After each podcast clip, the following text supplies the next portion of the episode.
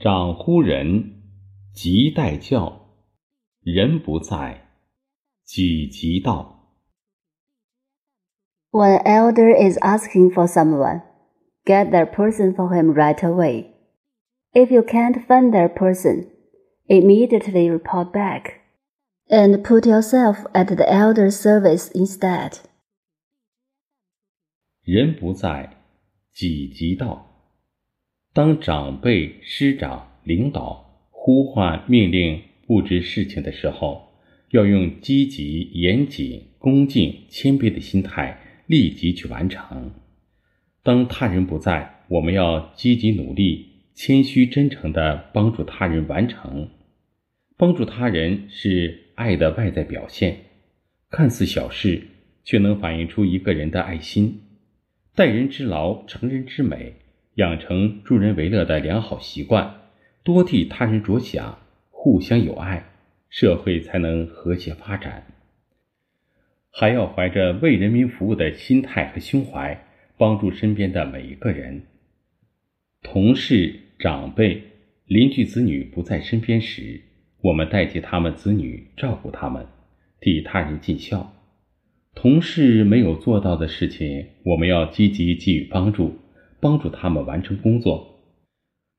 看见地上有垃圾，要代替环卫工人拾起垃圾。长呼人，即待教，人不在，己即到。讲的不仅仅是一种心态、思想、行为，更重要的是一种责任感、正义感、担当与奉献精神。If the called one is absent, ask the elderly what can be helped.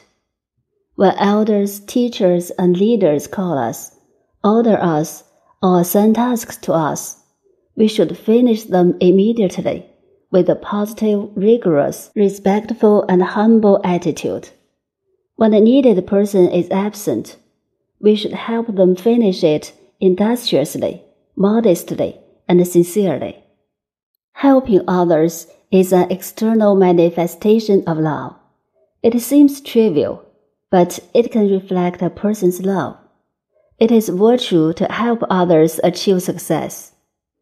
We should develop the good habit of helping others, think more for others, and love each other, so that society can develop harmoniously.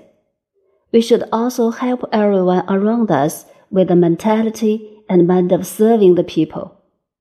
When colleagues, elders, and neighbors' children are absent, we should take care of and be filial to the colleagues, elders, and neighbors. We should actively help colleagues complete their work.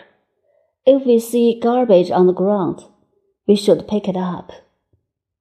Call people for the elderly when needed. If the called one is absent, ask the elderly what can be helped. It's not only a kind of mentality, thought, and behavior, but more importantly, a sense of responsibility, justice, and dedication.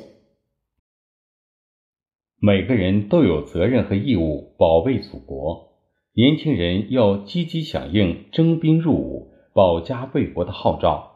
每个人都有为他人服务的心态，社会环境一定会更加美好、幸福。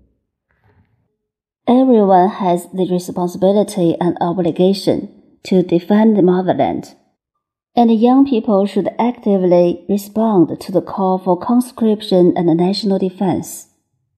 If everyone has the mentality of serving others, the social environment will be better and happier.